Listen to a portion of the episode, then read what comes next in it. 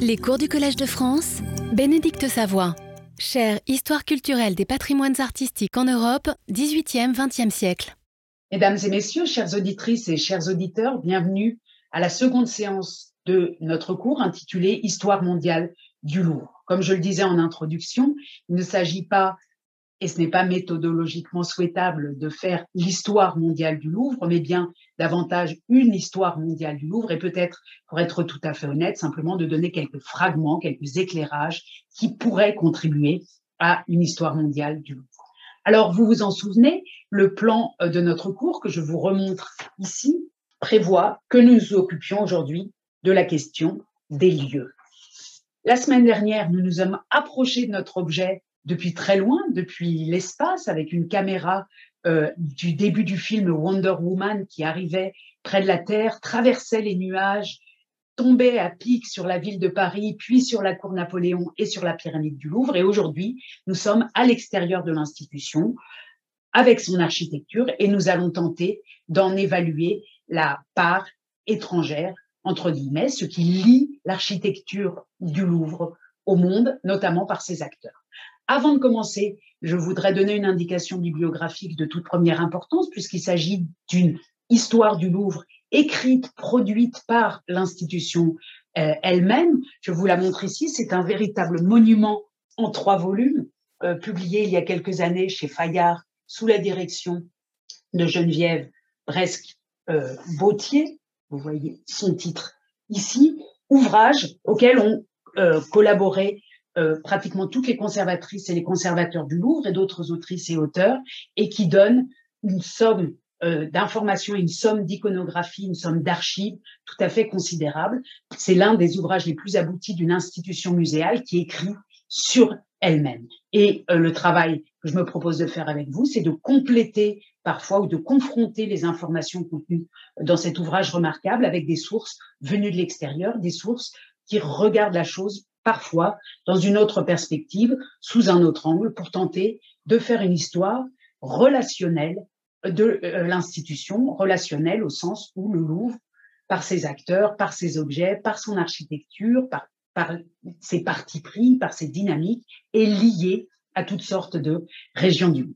Alors nous commençons, nous commençons comme toujours avec l'objet du jour, qui aujourd'hui n'est pas un objet, mais un monument que je vous montre ici, Certains et certaines d'entre vous l'auront peut-être reconnu tant il est familier aux Parisiens. On le voit ici, ce monument dans une perspective ascendante, très raide. Nous sommes pratiquement sous un cheval, un cheval qui se cabre. Nous le voyons du dessous, nous voyons le pied euh, de euh, celui qui le monte, pied euh, chaussé à l'antique, à la romaine, avec des sandales nouées sur le tibia. Nous voyons son genou, nous remontons jusqu'à ses hanches où flotte un tissu drapé euh, dans, un grand mouvement. Euh, cet homme a une chevelure épaisse et bouclée, il tient un bâton euh, dans la main et pour ceux et celles d'entre vous qui le connaissent, il s'agit de Louis XIV, comme l'indique d'ailleurs son socle. Le socle porte cette, cette, indication, cette inscription gravée en lettres à sérif, Louis XIV, d'après G.L. Bernini, dit Le Bernin, 1598-1680, fond en plomb de 1988. Alors, si j'ai choisi cet objet, c'est parce que d'une part, il lie le XVIIe siècle et le XXe siècle, comme nous allons le faire euh, dans le cours d'aujourd'hui. Il lie la Rome pontificale où euh, le Bernin a été l'un des grands acteurs de l'époque baroque avec le Paris euh, sous la Ve République de François Mitterrand et il est au cœur du Louvre qui nous occupe. Il a une histoire, ce monument, euh, qui, vous le verrez, sert de lien, crée un lien entre les différents aspects que nous allons évoquer aujourd'hui. Nous reviendrons à lui tout à la fin, de manière significative dans le film que j'évoquais tout à l'heure et que j'ai montré euh, lors de la séance introductive. Le monument est absent. Il serait ici, pas tout à fait dans l'axe. On verra tout à la fin pourquoi. Mais engageons-nous donc dans la matière avec trois volets de ce cours. Le premier est intitulé Chronique d'un échec annoncé, point d'interrogation. Le second, de père en fils. Et le troisième, un Américain à Paris. Dans un ouvrage très important que j'ai consulté pour préparer ce cours, Jean Lacouture, qui a mené des entretiens avec les acteurs principaux du Grand Louvre dans les années 80. Jean Lacouture, dans cet ouvrage intitulé L'histoire, l'invention, pardon, du Grand Louvre, que je vous montre ici, Jean Lacouture écrit en introduction 20 monarques, 30 architectes, dont 4 ou 5 étrangers, illustres ou obscurs, inspirés ou mal avisés, 129 projets répertoriés dont un quart fut tant bien que mal mené à bien, ont transfiguré le Louvre. Ici, ici, Jean Lacouture nous rappelle que le Louvre est né palais royal, qu'au fil des siècles, il a été remodelé, changé, métamorphosé, il a connu des ajouts, il a été très hétérogène, et que le pouvoir politique, les changements de goût, les mouvements esthétiques l'ont transformé au fil des siècles pour euh, lui donner le visage qu'il a aujourd'hui. Alors, ce qui m'intéresse particulièrement, vous vous en doutez dans cette citation, c'est la parenthèse, les quatre ou cinq architectes étrangers. Nous ne les suivrons pas tous, j'en ai retenu simplement trois pour la séance qui nous occupe aujourd'hui. Le premier a déjà été évoqué, a déjà été cité, et je vous le montre ici dans un autoportrait qui le montre âgé, il s'agit du Bernin, Gian Lorenzo Bernini, représenté à l'âge qu'il avait à peu près lorsque son destin a croisé celui de Louvre. Puis, évidemment, nous verrons Yeo Mingpe, l'architecte chinois, point d'interrogation, américain, point d'interrogation, qui a euh, contribué à donner au Louvre, qui a donné au Louvre le village qu'il a aujourd'hui. Et puis entre les deux, nous ferons une escale très rapide, trop rapide, avec auprès de Louis Visconti, qui au milieu du 19e siècle a achevé la fermeture euh, du Louvre ou a donné sa forme euh, au Louvre lorsqu'il était lié aux Tuileries. Alors, première partie, chronique d'un échec annoncé, point d'interrogation dans sa remarque selon laquelle dans sa remarque selon laquelle quatre ou cinq étrangers ont contribué à l'architecture ou au visage du Louvre, Jean euh, Lacouture emploie ce terme d'étranger et j'ai voulu, avant de commencer, aller vérifier euh, ce qu'il pouvait signifier. J'ai consulté pour cela le euh, dictionnaire du CNRTL, qui est l'institution lexicologique online la plus sérieuse actuellement, et le terme d'étranger nous révèle le CNRTL peut, quand il est substantif ou adjectif, euh, signifier d'abord, comme on s'en doute, celui ou celle qui n'est pas d'un pays, d'une nation donnée, qui est d'une autre nationalité ou sans nationalité, donc être étranger, être, être né ailleurs euh, signifie euh, peut être pris dans un sens politique, un sens de frontière, d'une part, un sens national, mais également, et ça m'intéresse euh, beaucoup ici, l'étranger est celui ou celle qui n'est pas familier ou familière d'un lieu, qui ne fait pas partie d'une collectivité donnée. On voit bien donc qu'il y a une acception, si on veut, sociologique au euh, terme euh, d'étrangers euh, à l'extranéité. Et cette dimension sociologique, me semble-t-il, va être extrêmement importante pour euh, les questionnements qui nous occupent aujourd'hui, pour l'insertion, l'intégration ou non euh, d'architectes d'architectes étrangers, non français, à un projet qui est au cœur de la centrale atomique de la monarchie française, c'est-à-dire de ce qui a donné à la France euh, sa représentation et peut-être son identité. Autre euh, acception qui m'intéresse dans cette définition, ce qui est étranger, c'est quelque chose qui est sans lien et sans rapport avec quelque chose, qui ne fait pas partie d'un ensemble, donc qui est hors d'un organisme, hors d'un réseau peut-être. Et le dictionnaire ici nous donne ici aussi une acception médicale avec l'idée du corps étranger que vous voyez ici, corps étranger qui est de nature différente de celle de l'organisme ou des tissus dans lesquels il se trouve par accident ou par introduction volontaire qui s'y développe de façon anormale.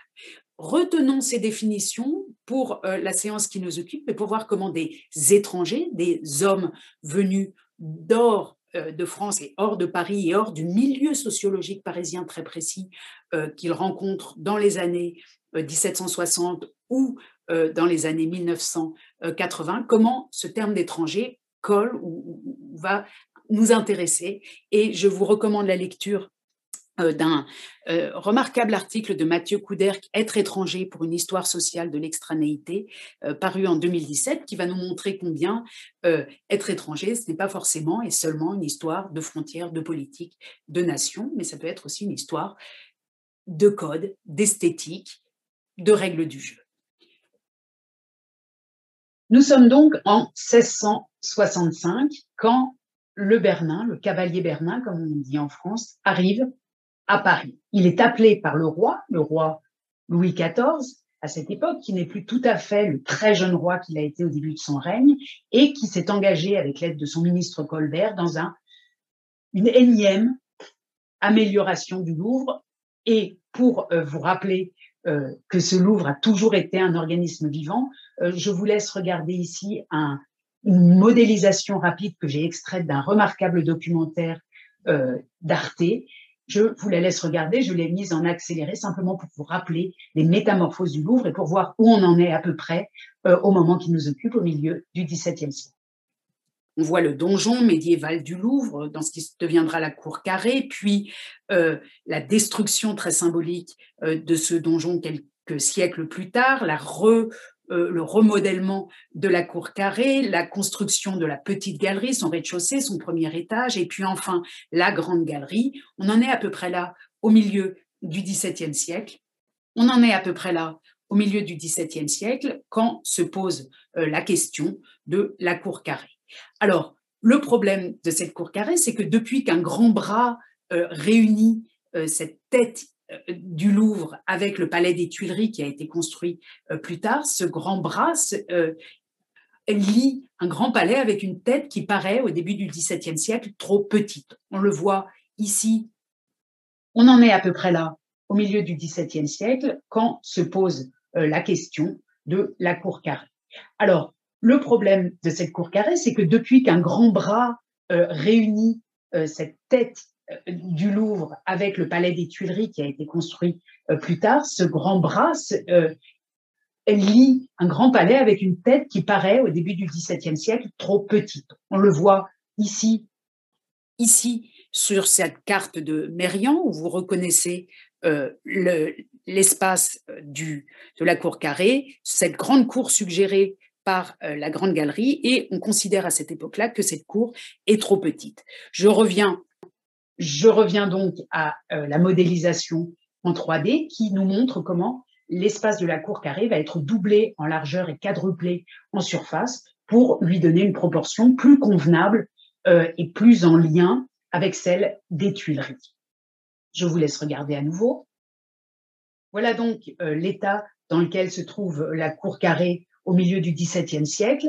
Elle a une façade, une aile euh, qui montre vers l'ouest, une aile qui montre vers le nord, vers la rue de Rivoli, une aile qui montre vers le sud, le long de la Seine, et une aile encore ouverte, euh, l'aile qui deviendra la colonnade du Louvre. pour cette aile-là se posent euh, des questions, la question de savoir qui pourrait l'accomplir, qui pourrait la réaliser. Bien sûr, les architectes de la place, ceux qui ont déjà contribué aux Tuileries, qui ont contribué à ces ailes de la cour carrée sont tout de suite extrêmement motivés, mais et notamment euh, Levaux, Levaux qui euh, vient de jouer un rôle important pour les Tuileries, que je vous montre ici. Levaux, dont les compétences ne vont pas inspirer confiance à Colbert, le ministre des Arts, occupé, euh, comme vous le savez, de traduire le pouvoir royal de Louis XIV en architecture. Hein. il fait un grand effort ou un, grand travail de traduction en architecture, en monument.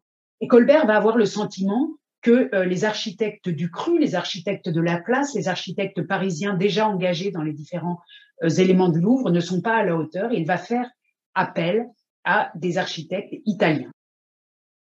Non seulement euh, ces architectes italiens vont adresser des plans à Paris et soumettre des plans à Paris pour cette, cette aile du Louvre, mais l'un d'entre eux va être invité à grands frais à venir à la cour euh, française et travailler pour Louis XIV. Et cet architecte italien, c'est la star absolue de l'époque, le Bernin, qui va arriver à Paris et y rester quelques mois en 1665. Je vous le remontre ici. Euh, quand il arrive à Paris, c'est une star absolue, c'est l'architecte du pape. Il vient de réaliser notamment la colonnade de la place euh, Saint-Pierre, que je vous montre ici, dans le dessin euh, qu'en a réalisé le Bernin, mais aussi dans l'aspect qu'elle a aujourd'hui. Cet architecte a donné à la ville de Rome des fontaines, des places, des monuments considérables. On pense aussi à la fontaine de la place Navone, à quelques églises. Il a donné à Rome son visage baroque et il est, extrêmement euh, proche du pape. En le faisant venir à Paris, on fait venir non seulement une figure, une personnalité euh, créatrice d'exception, mais on fait venir aussi, et sans doute que cela joue un rôle dans l'idée de l'inviter à Paris, une manière une, proximité extrême d'un artiste avec le pouvoir pontifical. Et c'est cette proximité que tente euh, d'acheter, d'une certaine manière, Colbert pour Louis XIV.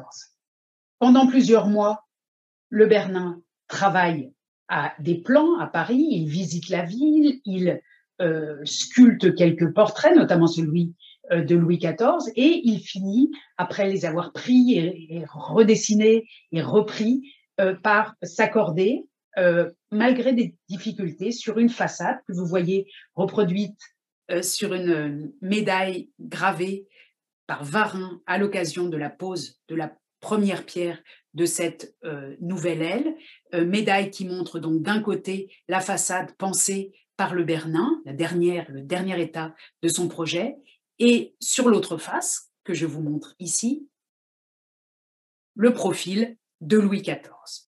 Et pourtant, malgré ce travail, malgré le fait qu'une pierre, une première pierre ait été posée, ce n'est pas la façade prévue et l'aile prévue par le Bernin qui va être construite, mais comme vous le savez bien, et je vous la montre ici, c'est une colonnade d'ordre tout à fait non baroque, classique, qui va être construite au fil de plusieurs décennies après le départ du Bernin par un collectif euh, d'architectes parisiens, par le collectif ou par les architectes parisiens qui étaient là avant la venue de Berlin, qui, de du Berlin et qui restent après lui. On va revenir sur ce qui s'est passé euh, pour expliquer cet échec. Car c'est un échec et euh, la question se pose aussi dans l'historiographie italienne. Je vous montre ici et j'ai travaillé avec ce, cet ouvrage très important d'une collègue italienne qui s'interroge sur les raisons de l'échec du Bernin, perché Bernini a fallito. Il s'agit de Daniela Del Pesco dans un ouvrage intitulé Bernini en France, Paul de Chanteloup et le journal de voyage du cavalier Bernin. Les raisons de l'échec du Bernin, perché Bernini a fallito. Demande-t-elle, il s'agit de il s'agit de Daniela Del Pesco dans un ouvrage intitulé Bernini en France, Paul de Chanteloup et le journal de voyage du Cavalier Bernin en France.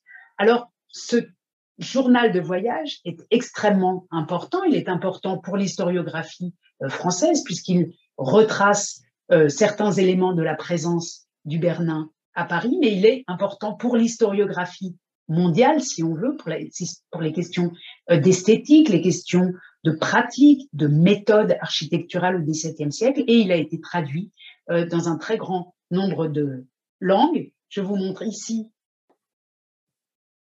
les traductions allemandes, russes, espagnoles, anglaises et italiennes du voyage, qui est une source euh, de toute première importance et que j'ai utilisée pour euh, répondre à la question qui nous occupe, pourquoi cet Italien a-t-il échoué et surtout pourquoi cette star appelée de Rome à Paris a-t-elle pu échouer? Outre cette source italienne, j'ai voulu utiliser une source allemande euh, qui éclaire l'ambiance euh, parisienne, la sociologie, les réseaux, les phénomènes d'inclusion et d'exclusion euh, qui se passent à Paris à ce moment-là autour de ce projet royal de toute première importance. C'est un texte du grand mathématicien Gottfried Wilhelm Leibniz, mathématicien allemand, qui euh, quelques années après l'échec du Bernin, a séjourné à Paris et a écrit un manuscrit publié beaucoup plus tard au XIXe siècle, que je vous montre, je vous montre sa publication ici.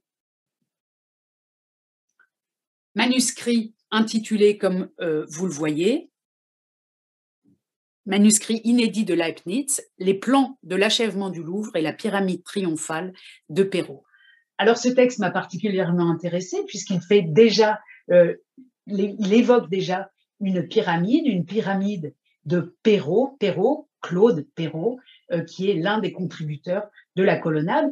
On va y revenir dans un instant. Ce texte en langue allemande nous donne des indications extrêmement intéressantes sur la manière dont euh, le Bernin a été reçu par ses collègues français et dont il s'est positionné dans le champ français avec euh, le background, comme on dirait, avec euh, le CV, la biographie qui était déjà la sienne et qui était considérable.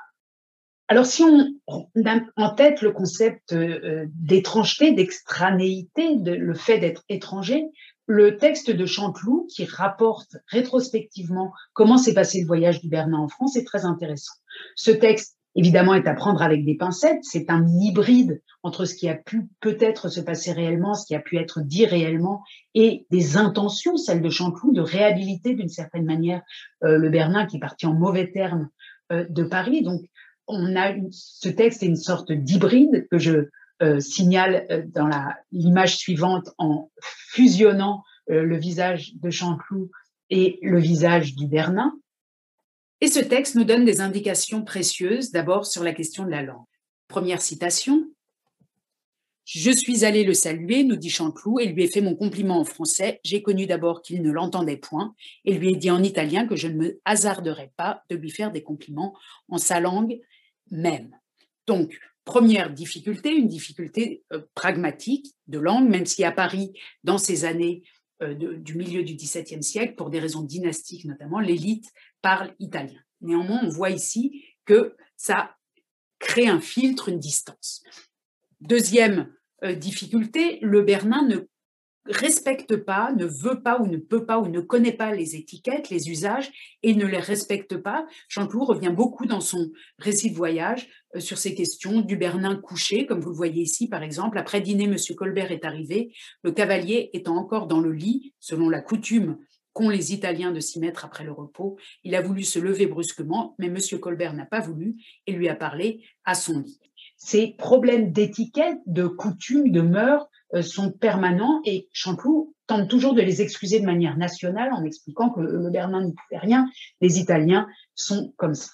Plus grave euh, sont les moments où le Bernin manifeste sa désapprobation, euh, son peu d'intérêt, son dégoût parfois pour la ville de Paris et pour son architecture, et notamment son architecture la plus prestigieuse, les Tuileries qui viennent d'être réaménagées. Quand le roi lui demande, citation, comment il a trouvé les Tuileries. Euh, Chantelot nous dit, il a dit encore donc le Bernin que le roi lui ayant demandé ce qui lui semblait du palais des Tuileries, il avait répondu che gli pareva una grande picciola cosa et a ajouté que c'était comme un grand escadron de petits enfants. Donc absolu franc-parler de cette star de l'architecture qui considère que les Tuileries c'est minuscule, c'est rien, ça n'en vaut pas la peine, c'est une grande petite chose. La question de la taille, de la grandeur ou de la petitesse des choses est tout à fait cruciale dans ce texte et en général dans les projets que le Bernin propose à Paris. On pourrait multiplier les exemples. À la porte Saint-Antoine, par exemple, il considère que, on dirait, la porte d'un studiolo, une porte minuscule, alors qu'il s'agit d'une porte monumentale. Et plus généralement, sur Paris, un jour qu'on le mène à Meudon, euh, Chanteloup écrit euh, il nous a fait remarquer que de dessus cette hauteur de Meudon, où l'on était, on ne voyait à Paris qu'un amas de cheminées et que cela paraissait comme un peigne à carder. Il a ajouté que Rome a bien une autre apparence parce qu'on y voit Saint-Pierre en un endroit, le Campidoglio en un autre, Farnèse ailleurs, Monticaval, le palais de Saint-Marc, le Colisée, la chancellerie, le palais des colonnes et nombre d'autres semés çà et là qui avaient de la grandeur et une apparence fort, magnifique et superbe. Ici, c'est très clair, la comparaison se fait toujours avec Rome, et cette comparaison permanente entre Paris qu'il trouve, qui, ne respire pas, qui a des proportions trop petites, qui n'a pas d'accent posé dans la ville, et euh, Rome, euh, à qui lui, le Bernin, a donné son visage baroque, est permanente, omniprésente. Il dénigre l'architecture et les architectes contemporains, ses contemporains, à Paris. Outre la façade euh, pour l'aile orientale de la cour carrée et la façade pour laquelle il a été invité à venir à Paris, le Bernin est consulté sur ce qu'on pourrait faire dans le grand espace qui est entre le, les Tuileries et le Vieux Louvre. Dans ce grand espace, on va voir dans un instant ce qu'il propose. Je vous montre d'abord quelques-unes des esquisses qu'il a euh, dessinées ou qu'il a fait dessiner par son assistant euh, pour la façade du Louvre. Vous y reconnaîtrez un esprit euh, baroque, mouvementé, mais vous verrez aussi qu'il a adapté son dessin selon les indications que donnait Colbert notamment, d'une part, et d'autre part, je vous montre ces esquisses parce qu'elles sont réparties dans le monde entier, les unes à Londres, d'autres à Paris, euh, l'une même à euh, Stockholm, et que une histoire mondiale d'une institution comme le Louvre, c'est aussi une histoire de ses sources réparties dans le monde entier. Je les montre sans trop les commenter. La première est donc à Londres. Il s'agit euh, d'un détail de la façade prévue à l'emplacement de l'actuelle colonnade. Le second dessin montre cette même façade dans ce même esprit tel qu'il est conservé dans un dessin conservé au musée du Louvre. Et la troisième façade euh, est une version, une autre version, euh, qui est conservée au musée national de Stockholm. L'autre donc grande euh, question qu'on pose au Bernin quand il arrive à Paris, c'est celle de l'espace entre les Tuileries et le Louvre. Ici, il propose la chose suivante, selon les indications que nous donne Chanteloup. Monsieur Colbert l'avait prié de penser à quelque chose qui pût remplir le grand vide qui est dans cet espace. Et la réponse euh, du Bernin, c'est qu'il faudrait y faire un espèce d'amphithéâtre géant à l'imitation du Colisée et du théâtre de Marcellus, donc importer en quelque sorte l'Antiquité romaine et la mettre au XVIIe siècle au cœur de Paris. ce serait un grand amphithéâtre dans lequel on pourrait placer jusqu'à 10 000 personnes de la noblesse, au milieu duquel il faudrait qu'il y ait un appartement pour quelques grands princes étrangers. Élément intéressant ici, le Louvre enchasserait un appartement fait pour accueillir l'étranger, les étrangers, les hôtes de marque, la diplomatie, peut-être pour impressionner euh, ceux-ci en son cœur, en son corps. Et puis, le Bernin propose que dans cet espace géant, gigantesque, on installe deux colonnes comme la Trajane et l'Antonine, et entre les deux, un piédestal où serait la statue du roi à cheval, avec le mot de non plus ultra, allusion à celle d'Hercule, etc., etc. ce n'est pas une architecture d'intrusion ou d'adaptation que le Bernin propose ici. Il propose de créer, de faire de gros accents euh, puissants dans la ville. Alors, au plus tard, à ce moment-là, il s'attire la haine d'un grand nombre d'architectes parisiens, comme en témoigne Leibniz euh, quelques années plus tard. Leibniz, que je cite ici, quand il était à Paris, il méprisait tout ce qu'on lui montrait, il trouvait misérable tout ce que les Français avaient fait, et quand il voyait un tableau ou une statue d'un Italien ou antique, il s'y arrêtait. Cependant, messieurs Perrault étaient bien mortifiés de se voir ainsi rebutés.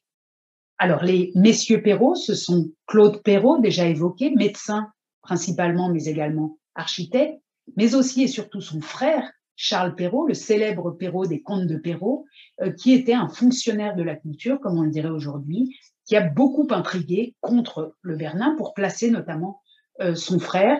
On y reviendra. Et les propos que tient la, Leibniz sont des propos euh, que lui a suggéré euh, Charles Perrault, avec qu'il a rencontré. On voit un Charles Perrault qui non seulement fait un travail de lobby important contre le Bernin auprès du pouvoir en place, mais qui en plus contacte des multiplicateurs étrangers pour asseoir la, le rejet du Bernin. Je poursuis la lecture de la citation. Si on avait tout rasé, cela aurait dégoûté tout le monde et le roi même, et l'on aurait laissé là entièrement, peut-être même que cela était un effet de la jalousie italienne, qui enviait à la France un bâtiment aussi prodigieux que le Louvre, car étant abattu, il aurait peut-être jamais été rebâti. Ici donc, une fois de plus, une lecture nationale, une lecture de rivalité nationale. On soupçonne, on suggère que le Bernin pourrait euh, être dans une position de bataille, de lutte contre la France, contre l'art français, parce qu'il est supérieur, parce qu'il serait supérieur à l'art italien, et que donc un effet de jalousie en euh, appellerait la destruction. Je vous montre un instant le visage euh, de Charles Perrault, qui a donc mené le travail de mobbing, de lobby contre le Bernin, vous le voyez ici, et lui aussi a composé des mémoires dans lesquelles il est très explicitement opposé à euh, la construction de n'importe quoi, de tout au Louvre par le Bernin. Il écrit Il était fort bon sculpteur, quoiqu'il ait fait une statue équestre du roi fort misérable et si peu digne du prince qu'elle représentait, que le roi lui a fait mettre une tête antique. Et il était médiocre architecte et s'estimait extrêmement de ce côté-là. Donc, bon sculpteur, mais ce qu'il sculpte n'est pas bon, et très médiocre architecte, même s'il fait beaucoup d'esbroufs. Ce type de discours va être répété euh, beaucoup par euh, Perrault, qui obtient, par le biais d'un mémoire qu'il écrit à Colbert, que finalement, malgré la pose de la première pierre et malgré euh, des honoraires payés au Bernin, son projet ne soit pas réalisé. Je lis en prévision de ce que je vais dire plus tard, un autre extrait des mémoires de Charles Perrault qui indique à propos des dessins fournis par le Bernin pour le Louvre la chose suivante, je le lis. Comme le dessin du cavalier Bernin n'était pas très bien conçu et qu'il ne pouvait être exécuté qu'à la honte de la France, je fis un mémoire de quelques-unes des incongruités dont il était rempli. Incongruité, c'est ce terme intéressant. Dans d'autres endroits, euh, Charles Perrault parle de la bizarrerie des dessins italiens, on voit bien qu'on est dans le corps étranger, quelque chose qui ne marche pas, qui ne s'intègre pas à l'organisme préexistant du Louvre, qui était, comme euh, je le dis, comme on l'a vu, euh, un lieu encore extrêmement hétérogène à ce moment-là. Alors finalement, la colonnade ne sera pas édifiée selon les plans du Bernin, mais son passage à Paris et son discours sur la grandeur, sur la grandeur d'un roi qui doit s'exprimer en architecture, en proportion, en gestes puissants, ce discours va laisser des traces et en tout cas va laisser des projets de monuments euh, à la gloire de Louis XIV, non seulement euh, la statue équestre qu'on a vue au début et qu'on reverra à la fin de ce cours, mais d'autres projets dont certains ont été euh, retrouvés et publiés d'autres n'existent pas sous forme visuelle. C'est pourquoi je voudrais vous lire simplement rapidement euh, la description d'un de ses projets euh, pour le Louvre par Claude Perrault, décrit par le mathématicien euh, Leibniz en ces termes, je le cite. Monsieur Perrault le médecin est aussi auteur du dessin de l'arc triomphal. Il en avait fait plusieurs, on en choisit celui qui coûta le moins. Il avait proposé une belle pyramide, toute massive, percée par dedans d'un escalier étroit qui tourne en vis jusqu'en haut. Il y aura en haut un globe de cuivre de trois toises de diamètre, tout massif. La hauteur sera deux fois celle de la tour de Notre-Dame. Il me montra des devises pour les quatre faces qui représenteront les quatre parties du monde. Ce passage m'intéresse beaucoup puisque pour le moment, le monde dont on parle, le Louvre et le monde, l'histoire mondiale du Louvre, c'est un monde extrêmement européen. On a parlé pour le moment un peu d'Allemagne et surtout de Paris et de Rome. Mais ici, dans la symbolique, de l'architecture euh, projetée, le monde va être représenté sur les quatre faces d'une pyramide. Imaginez une pyramide gigantesque qui serait placée au cœur euh, du Louvre, pyramide euh, qui, en quelque sorte, serait le monde qu'enchasserait, qu'embrasserait le palais du Louvre. Ça me paraît, pour l'iconographie du pouvoir, extrêmement intéressant de voir euh, comment sont définies ces quatre faces, les quatre faces de cette pyramide qui n'a jamais été réalisée et qui, à ma connaissance, euh, n'est pas euh, fixée dans des documents d'archives qu'on aurait retrouvés. Je lis rapidement la suite. Les quatre faces qui représenteront les quatre parties du monde. Donc, un aigle regardant le soleil avec ces mots Me sustinet unus pour l'Europe, pour signifier l'empereur seul capable de regarder ce soleil. Cela aussi est honorable à l'empereur qu'au roi. Asie représentée par un phénix qui signifie l'Empire ottoman avec ce mot Me suspicit unum, Afrique par un éléphant qui salue le soleil, Amérique par un dragon, etc., etc. Le monde est au cœur du Louvre. La pyramide qui était projetée à l'intérieur de ce Louvre serait une, un diamant, un miroir à quatre faces du monde. Alors, après avoir évoqué l'échec de, euh, du Bernin et nous quittons le milieu euh, du XVIIe siècle pour faire un grand bond euh, dans le temps et arriver deux siècles plus tard au milieu du XIXe siècle.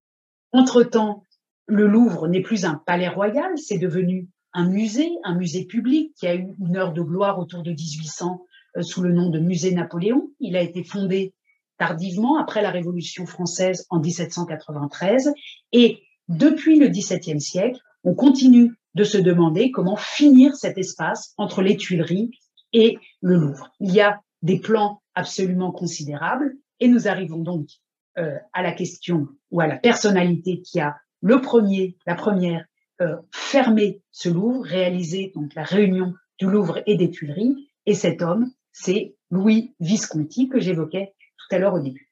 Nous jetons avant de savoir comment a travaillé Visconti un coup d'œil sur l'état du Louvre dans les années 1830. Vous voyez sur ce panorama de Paris, euh, pour vous orienter ici, euh, l'arc du Carrousel, ici la cour euh, carrée, enfin la façade ouest de la cour carrée, la Seine tout à fait à droite, et puis à l'intérieur de cet espace à qui il s'agit de donner forme, des hôtels particuliers, des maisons qui, encore en 1830, occupent l'espace et qu'il faudrait réussir à éliminer pour faire quelque chose de ce Louvre. Par ailleurs, sous Napoléon, a été euh, créé un morceau d'aile, mais qui ne va pas jusqu'au bout, qui ne va pas jusqu'à la cour carrée, euh, qui est accolé aux Tuileries et que vous voyez ici éclairé. Cet ensemble devant donc être retravaillé. Alors, qui va le travailler? Vous voyez sur ce panorama de Paris, euh, pour vous orienter ici, euh, l'arc du Carrousel, ici la cour euh, carrée, enfin la façade ouest de la cour carrée, la Seine tout à fait à droite, et puis à l'intérieur de cet espace à qui il s'agit euh, de donner forme, des hôtels particuliers, des maisons qui, encore en 1830, occupent l'espace et qu'il faudrait réussir à éliminer pour faire quelque chose de ce Louvre. Par ailleurs, sous Napoléon, a été euh, créé un morceau d'aile, mais qui ne va pas jusqu'au bout, qui ne va pas jusqu'à la cour carrée, euh, qui est accolé aux Tuileries et que vous voyez ici éclairé. Cet ensemble devant donc être retravaillé. Alors, qui euh, est à même de réaliser cette réunion du Louvre et des Tuileries Ce sera Louis Visconti. J'ai annoncé au début du cours qu'on passerait beaucoup trop vite sur sa personnalité. Je vous montre la tombe de Louis Visconti donc euh, cet architecte, soit dormant, soit mort, avec le crayon à la main et des plans euh, sous le poignet, et au-dessus de lui, de manière significative, représenté à l'antique, de manière frontale, son père, Ennio Quirino Visconti. Alors, Ennio Quirino Visconti, c'est un personnage extrêmement intéressant, puisqu'il était le conservateur des antiques euh, du musée Pio Clémentin à Rome, lorsque Bonaparte et la Révolution française se sont emparés d'une grande partie de ces antiques, les ont rapportés, transférés à Paris, et Visconti est venu, pour ainsi dire, avec sa collection à Paris pour devenir le premier conservateur des antiques au musée Napoléon, au Louvre.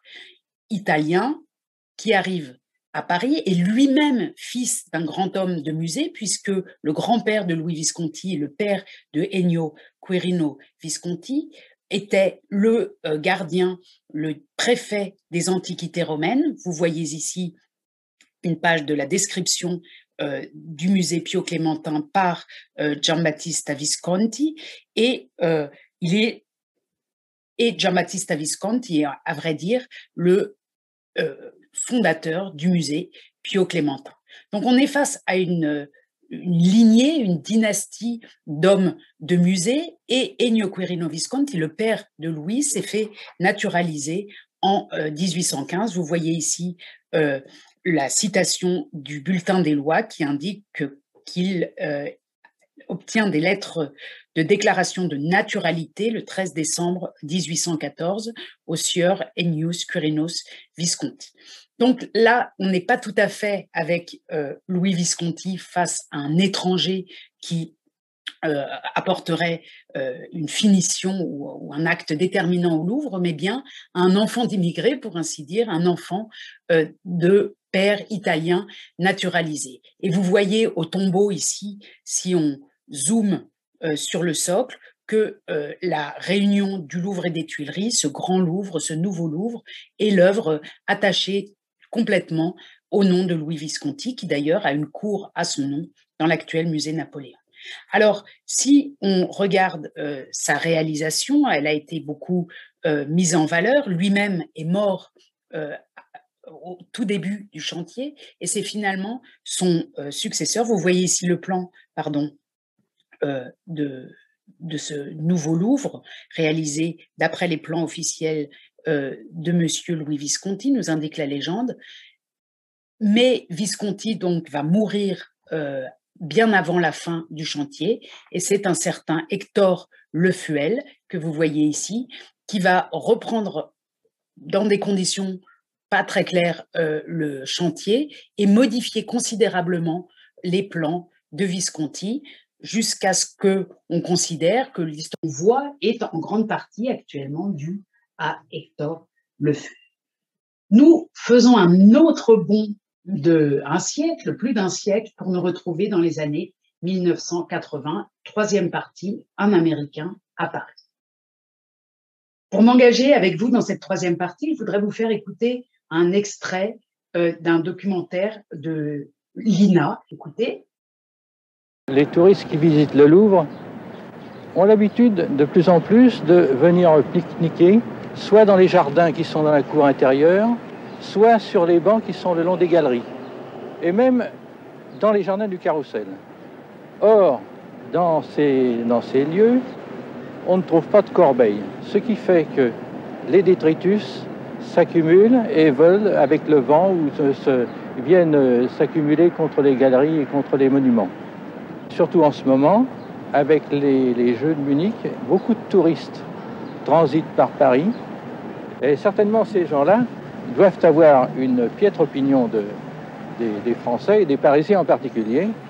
À votre avis, quels seraient les remèdes à apporter à cet état de choses? Bon, Je pense qu'il est très simple de mettre des corbeilles euh, et de bien les placer, de veiller à ce que les gens y, mettent leurs déchets et surtout d'assurer un service d'enlèvement pour ne pas que les papiers volent de tous les côtés, même sous les, les fenêtres du ministre des Finances. La dépense ne serait pas excessive. Je pense qu'avec une douzaine de corbeilles bien placées, on en verrait la fin.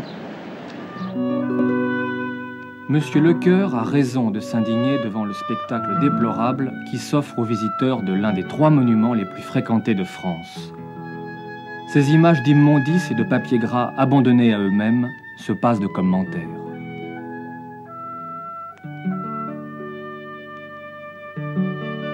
Dans ces lieux, le pique-nique est bel et bien autorisé. Ces touristes laisseraient volontiers leurs déchets dans des corbeilles si elles existaient. Et s'il suffit de poser 50 corbeilles au total pour tous les jardins du Louvre et du Carrousel, solution modeste mais pourtant efficace, l'administration des beaux-arts hésitera-t-elle? Il en va, soyons-en persuadés, de la réputation de la capitale. La situation qui prévaut à Paris à ce moment-là, à la fin des années 70, au début des années 80, n'est pas euh, unique à Paris. D'autres musées européens sont dans de très euh, mauvaises conditions d'entretien. Je vous montre ici quelques images qui montrent Berlin-Est, le Neues Museum, juste après la réunification en 1990. Ainsi un peu plus loin que le musée de Pergame et puis tout au bout, comme vous le voyez, le Bode Museum. Et le musée de Londres, notamment le British Museum, est en proie à des difficultés semblables, au point que même le Times raconte qu'il pleut à l'intérieur de ces galeries sur les marbres du Parthénon. Donc un souci euh, d'entretien et d'aménagement dans tous les musées européens euh, à cette époque-là, souci qui exige qu'on installe euh, des commodités pour les visiteurs, visiteurs qui sont en partie des touristes. Il faut dire que le Louvre à cette époque-là a à peu près le même nombre de visiteurs que Versailles, mais qu'il est bien en deçà, par exemple, 1977, 78, 79, bien, il reçoit beaucoup moins de visiteurs, par exemple, que le Centre Pompidou, qui lui fait une grande concurrence. Il est même en train de baisser. Les entrées sont mal organisées. L'historien de l'art, André Chastel, résume la situation en 1981 ou au début des années 80 en ces termes. Dans sa définition actuelle, le musée du Louvre est notoirement le plus mal tenu, cours intérieures sordides, le plus mal surveillé, il fait allusion à une épée de Charles X qui a été volée, le plus mal propre, poussière, détritus, de tous les grands établissements internationaux. Le projet en cours est-il de nature à remédier à ce désordre humiliant? Alors, le projet en cours qu'il évoque ici, c'est bien sûr le projet confié par François Mitterrand à l'architecte américain I.M.P. Le voilà. Yeo Ming-Pe, quand François Mitterrand lui confie euh, ce travail, est un homme de 65 ans qui a déjà une considérable carrière et un succès considérable derrière lui, carrière qu'il a menée principalement aux États-Unis. Je vous montre ici euh, le formulaire d'entrée aux États-Unis du tout jeune homme de 18 ans qui arrive de Chine pour étudier aux États-Unis et qui arrive, il est né en 1917, tout jeune, en 1935. Ce papier est très intéressant, d'abord peut-être euh, parce qu'il s'agit d'un papier, d'un visa d'immigration, où on voit une photographie du tout jeune homme ici, et puis on voit à cette date du 13 août 1935, date de son arrivée, qu'il va étudier à l'université. Quand il arrive en 1935, euh, voulant être architecte, probablement, il s'intéresse déjà aux questions de design, d'architecture. Quand il arrive de Chine, qui est un pays encore sous emprise euh, coloniale européenne, il arrive à un moment où, parallèlement, arrive notamment d'Allemagne beaucoup d'architectes poursuivis par le régime nazi à partir du milieu des années 30, fin des années 30.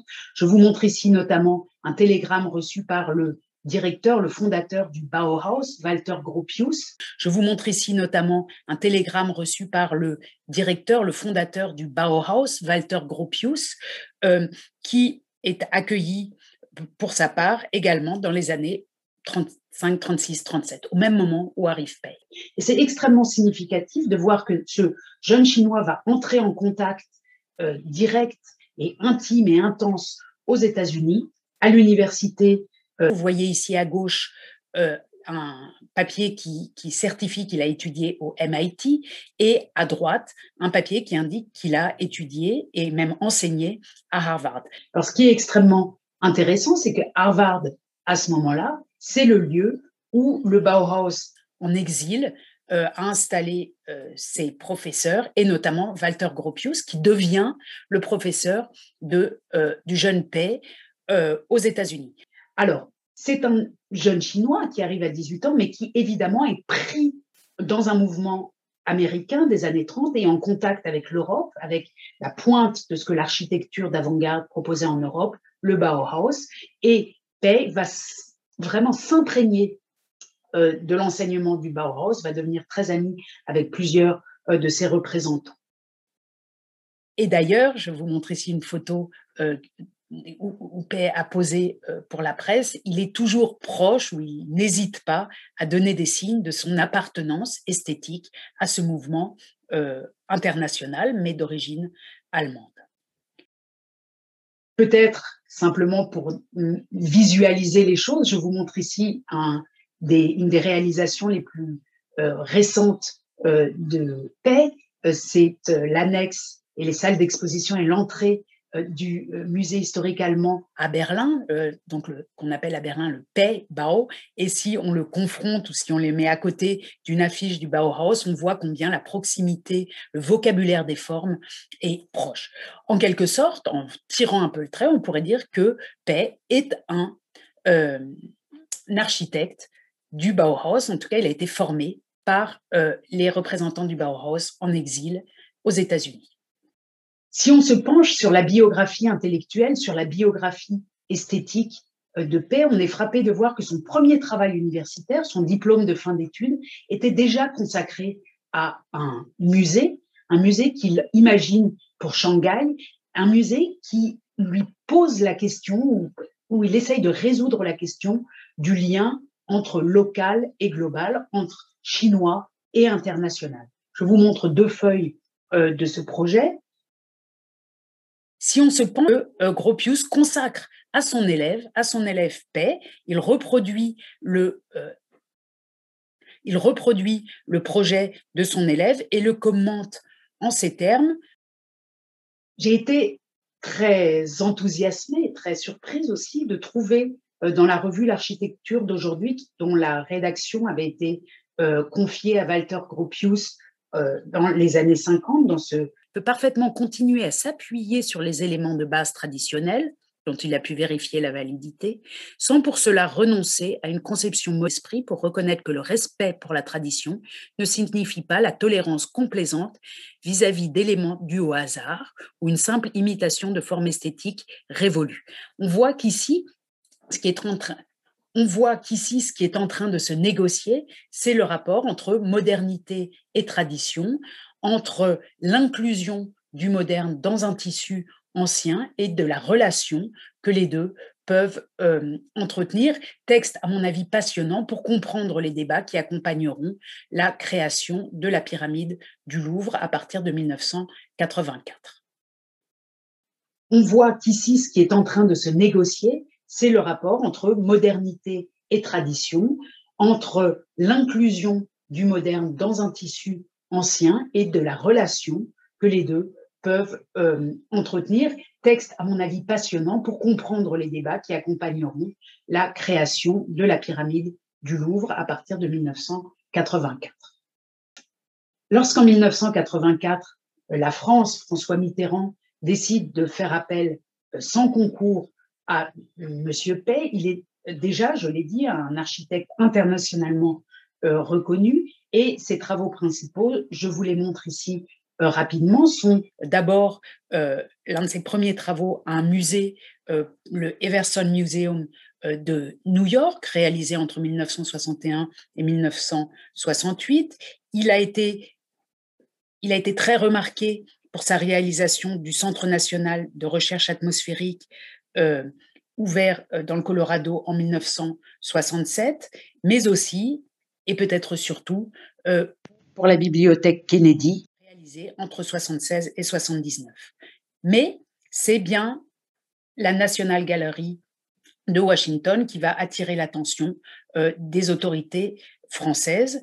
Et euh, c'est extrêmement intéressant pour, ceux qui n'y seraient pas encore allés de voir le positionnement euh, de cette aile réalisée par Paix directement en face du Capitole, au plus près du pouvoir américain.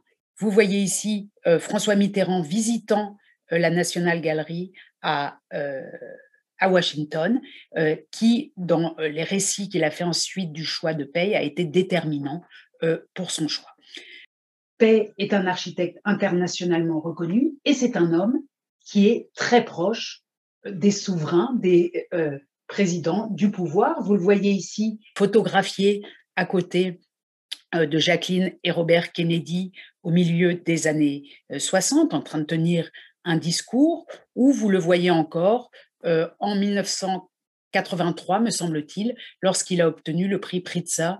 le voilà ici, à côté de Ronald Reagan. En 1983, un an avant que lui soit confié le projet de la pyramide. Homme très proche du pouvoir, on pourrait dire pratiquement à l'instar de du Bernin avec le pape, mais ici, c'est un homme qui est proche du pouvoir américain des États-Unis, arrivé à 18 ans et demeuré toute sa vie aux États-Unis.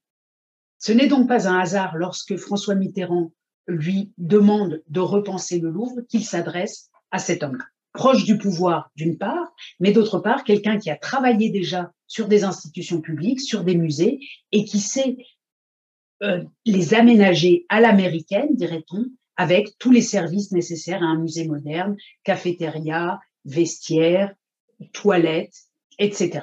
Ici, on voit le décalage de niveau entre les musées américains des années 80, qui sont en extrêmement bon état ou qui booment et qui sont rénovés, et par ailleurs la situation en Europe que j'ai euh, évoquée tout à l'heure.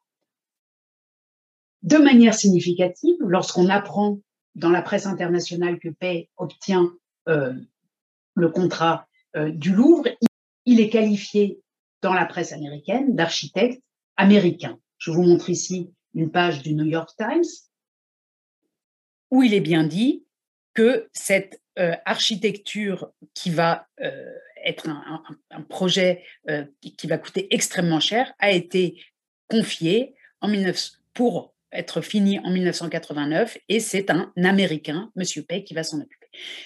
Or, il s'agit évidemment d'un homme qui a fait toute sa carrière, toute sa formation dans le contexte américain, qui a des réseaux considérables jusqu'à la pointe du pouvoir américain. C'est bien un, euh, artiste, un architecte, un homme d'affaires aussi, euh, qui comprend et connaît les codes. Pourquoi j'insiste tant là-dessus? Parce que dans l'imaginaire collectif français, dans le discours français, jusqu'à aujourd'hui, on parle toujours d'un architecte chinois euh, quand on parle de paix. Or, il s'agit évidemment d'un homme qui a fait toute sa carrière, toute sa formation dans le contexte américain, qui a des réseaux considérables jusqu'à la pointe du pouvoir américain. C'est bien un, un, artiste, un architecte, un homme d'affaires aussi, euh, qui comprend et connaît les codes des États-Unis, États-Unis où le monde des musées est très en avance sur celui euh, de l'État européen dans les années 80. Et c'est bien pour ça qu'on s'adresse à ce moment-là à paix. Il s'agit de bombarder, de bimer le musée du Louvre qui est en très mauvais état dans le 21e siècle en en faisant en quelque sorte un musée américain opposé à ce qu'il appelait l'impérialisme américain. Donc il y a une certaine ironie à s'adresser à ce moment-là pour le Louvre, pour la demeure royale, pour le musée au centre de Paris, de s'adresser à l'ennemi impérialiste d'une certaine manière, d'où l'insistance euh, sur le fait que paix est chinois. Une autre raison pour laquelle la France s'adresse à paix, c'est que euh, elle espère très probablement, et euh, c'est ce que suggère euh, cet article du New York Times que je vous montre ici, elle espère trouver des financements pour ce projet énorme, gigantesque, trouver des financements aux États-Unis. On voit qu'ici, euh, la France, dans cet article de 1987, est à la recherche de une autre raison pour laquelle la France s'adresse à paix, c'est que elle espère très probablement, et euh, c'est ce que suggère euh, cet article du New York Times que je vous montre ici, que les Américains euh, financent, cofinancent le projet parce qu'ils sont une part importante du Louvre depuis toujours, dit Biasini, et il insiste, ils sont bien plus nombreux que les visiteurs français. Donc il y a vraiment une stratégie muséale, mais aussi économique à s'adresser à ce moment-là à un Américain. Alors, on a beaucoup parlé ces dernières années de l'opposition cruelle, euh, violente qu'a subie euh, Paix lorsqu'il a proposé son projet à Paris. Il a subi une opposition violente, une opposition dans la presse, notamment dans Le Figaro et dans François, mais aussi une opposition institutionnelle lors d'une réunion souvent citée euh, de la Commission des monuments et des sites à laquelle participaient des architectes, des gens de patrimoine, des professeurs d'université, qui a été décrite ainsi a posteriori, et je vous montre euh, quelques extraits du livre euh, que je citais précédemment sur l'invention euh, du Grand Louvre. Vous voyez ici quelques-uns des membres de cette commission qui comportait une femme, les noms sont bien connus, et lorsque Biasini, Émile Biasini et Pay ont présenté le projet. Voilà ce qui se passe d'après les souvenirs d'Émile Biasini. La salle du sous-sol était pleine quand IMP fit éteindre la lumière pour présenter son projet avec des vidéos. Ce fut immédiatement le charivari, un énorme chahut comme dans une classe de potage turbulent quand l'électricité tombe subitement en panne. On en était presque aux boules puantes. L'interprète que j'avais engagé en est resté bouche bée, incapable d'articuler un mot, puis de retenir ses larmes. Un courageux interprète anonyme s'efforça alors d'assurer au milieu des ricanements une traduction de la présentation, devenue nécessairement sommaire, du projet. S'efforça de poursuivre la présentation de ces images, mais il était abasourdi. Jamais il n'avait connu pareil accueil. Que n'a-t-on entendu? Petit chinois, donnant la leçon aux architectes français. On n'est pas chez Disney. Monument funéraire, massacre du Louvre. Les sauvages sont là. Laissons les Chinois en Chine. Erreur scandaleuse et prétentieuse.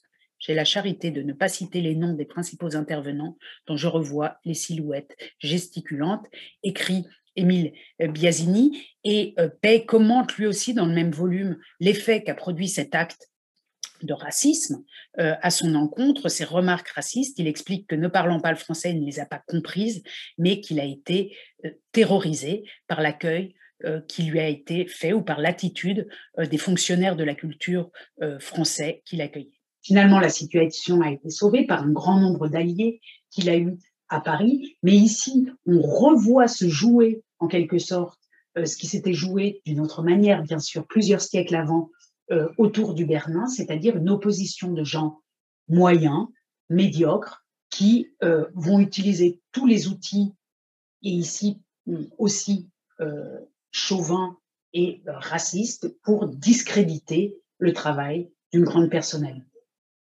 Non seulement les institutions euh, se sont opposées violemment au projet de paix, mais également la presse, et je vous renvoie à un article remarquable qui montre aussi les retournements de la presse, euh, un article paru dans l'architecture d'aujourd'hui, en 1989 sous la plume de François Chalin. Alors, on évoquait tout à l'heure dans le texte de Charles Perrault, dans les mémoires de Charles Perrault, le terme d'incongruité qu'il reprochait euh, à l'architecte euh, italien Bernini. Ici, on retrouve ce terme d'incongruité dans la presse. Je vous montre un article souvent cité euh, de François, le premier article hostile au projet de paix, qui indique Le nouveau Louvre fait déjà scandale, la commission des monuments juge le projet incongru. On est vraiment dans la même logique de rejet d'un petit milieu parisien qui ne peut pas s'ouvrir à un autre discours, à d'autres réseaux, à d'autres manières de faire, à une autre esthétique que la sienne.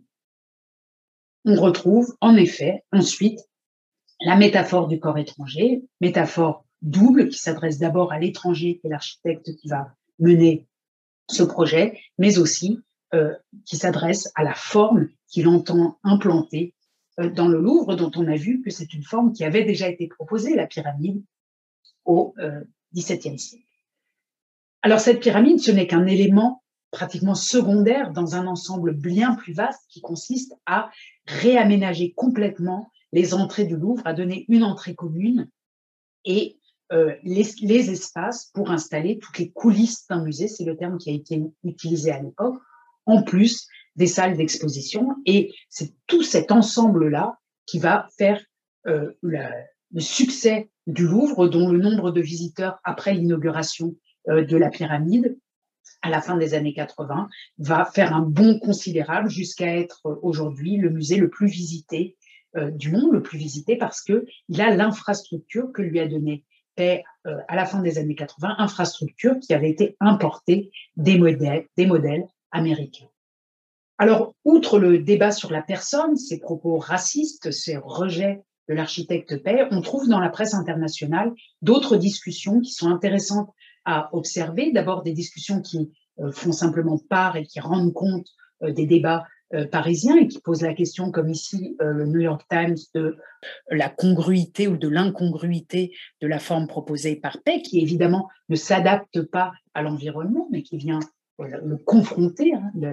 L'architecture de Le Fuel n'est pas reprise d'une certaine manière nostalgique ou, inventive euh, par paix. Il propose vraiment quelque chose de totalement différent. Et on repense au texte de Gropius sur le rapport entre modernité et tradition, d'ailleurs. Outre le débat sur la forme, euh, se joue un débat sur le courage institutionnel d'une certaine manière. Et euh, j'ai pris plaisir à retrouver un texte d'Italo Calvino, du grand écrivain italien dans la Repubblica, qui commente les débats autour de la pyramide du Louvre en termes de peur, d'inquiétude, de peur d'oser trop, de trop faire. Et c'est peut-être là aussi un lien vers le XVIIe siècle. On a l'impression que quand Bernini a été renvoyé euh, chez lui, c'est peut-être parce que finalement le roi et Colbert avaient eu peur d'aller trop loin. Et ici, cette peur est thématisée euh, par Italo Calvino. Je vous montre son article ici, ou un extrait euh, de l'article. Il écrit aujourd'hui domine un sentiment d'insécurité, parce que d'un côté, on sait que seules les décisions courageuses donnent de grands résultats, et que de l'autre côté, on sait que chaque décision peut euh, aller dans le mauvais sens et euh, tout casser. Et cette insécurité, dit-il, ce doute se reflète absolument dans les discussions qui continuent. Euh, on est en 1985, qui continuent autour du Louvre. Troisième élément de discussion qui me paraît intéressant. Il se trouve beaucoup dans la presse euh, britannique. Vous savez que le prince Charles euh, est féru d'architecture on voit euh, notamment dans The Times en 89, au moment de l'inauguration de la pyramide, un article qui reproche à l'Angleterre de ne pas avoir le courage de formes nouvelles, mais de prôner plutôt le post-classicisme, c'est-à-dire une imitation de l'ancien qui donne un résultat pastiche, nous indique ici l'auteur, et on voit bien ce qu'il veut dire à propos euh, de, paix, qui, fait exactement le contraire d'un pastiche, quand on compare euh, la pyramide qui est évoquée donc dans cet article à euh, la nouvelle aile que vous voyez ici de la National Gallery à Londres, inaugurée en, 1991, qui reprend, qui cite l'architecture de temple de la National Gallery que vous voyez tout à fait à droite dans son bâtiment original du 19e siècle Dernier élément euh, souligné beaucoup euh, par la presse étrangère, c'est la manière dont euh, Mitterrand ici les forme. Dernier élément souligné beaucoup par la presse étrangère, c'est la manière dont Mitterrand ici se met en scène son propre pouvoir. Vous voyez dans cet article du Spiegel euh, qu'il est indiqué que c'est un, ces bâtiments et d'autres sont un message à l'univers. Il s'agit selon eux pour Mitterrand d'asseoir son pouvoir, de manifester son pouvoir, de le rendre visible comme le roi Soleil avait pu le faire euh, au XVIIe siècle. Et ce jeu de pouvoir avec l'architecture inquiète notamment euh, les Allemands. Et elle est souvent reprise sous forme ironique, sous forme amusé euh, dans les dessins de caricature. Je vous montre ici euh, simplement pour l'avoir montré euh, le sphinx François Mitterrand près de sa pyramide. Donc les discussions portent moins sur la symbolique de la pyramide. On n'imagine pas que les, comme dans le cas du XVIIe siècle, que les quatre faces du monde sont représentées ici on évoque bien davantage le fait qu'il s'agit d'un architecte étranger et que pour le Louvre, certains attendraient à ce que l'architecte soit français. Deuxièmement, que on est face à une pièce qui ne joue pas euh, ou en tout cas qui ne dialogue pas de manière explicite avec l'architecture existante, donc un choc entre la tradition et la modernité. Et puis troisièmement, un lieu absolu de pouvoir et le fait que euh, comme l'avaient fait euh, Louis XIV et Colbert, le fait d'attirer l'architecte du pape. Ici, on voit bien que Mitterrand attire l'architecte de euh, Kennedy et de Reagan. Ces jeux de pouvoir autour de l'architecture sont absolument évidents et liés à la personne de paix. Alors, pour finir sous forme de clin d'œil, je euh, termine avec cette photographie de paix qui regarde une maquette de la cour Napoléon. Il est euh, penché au-dessus de la maquette, il regarde l'objectif et j'attire votre attention en bas à droite sur une sculpture montée sur un haut socle que vous voyez ici, qui ne me paraît pas être encore celle euh, de Louis XIV, mais peut-être est-ce un effet de la maquette, et qui peut être interprétée comme une sorte de revanche que euh, Paix aurait pris pour euh, le Bernin en réintégrant en ce lieu la personnalité et la création de euh, celui qui en avait été rejeté parce que trop indépendant, parce que trop audacieux et parce que trop italien et pas assez parisien. De manière significative, cette statue réalisée euh, par le Bernin avait été complètement remodelée euh, au moment de sa livraison et elle n'a jamais été exposée euh, à l'endroit pour lequel elle était prévue, mais à Versailles, où il en existe encore aujourd'hui une copie. Je vous montre un dessin de l'original du Bernin ici et la copie au fin fond du parc de Versailles et je vous remercie de votre attention. Tout en vous donnant rendez-vous la prochaine fois pour une séance intitulée Regard au pluriel. Retrouvez tous les contenus du Collège de France sur www.colège-2-france.fr.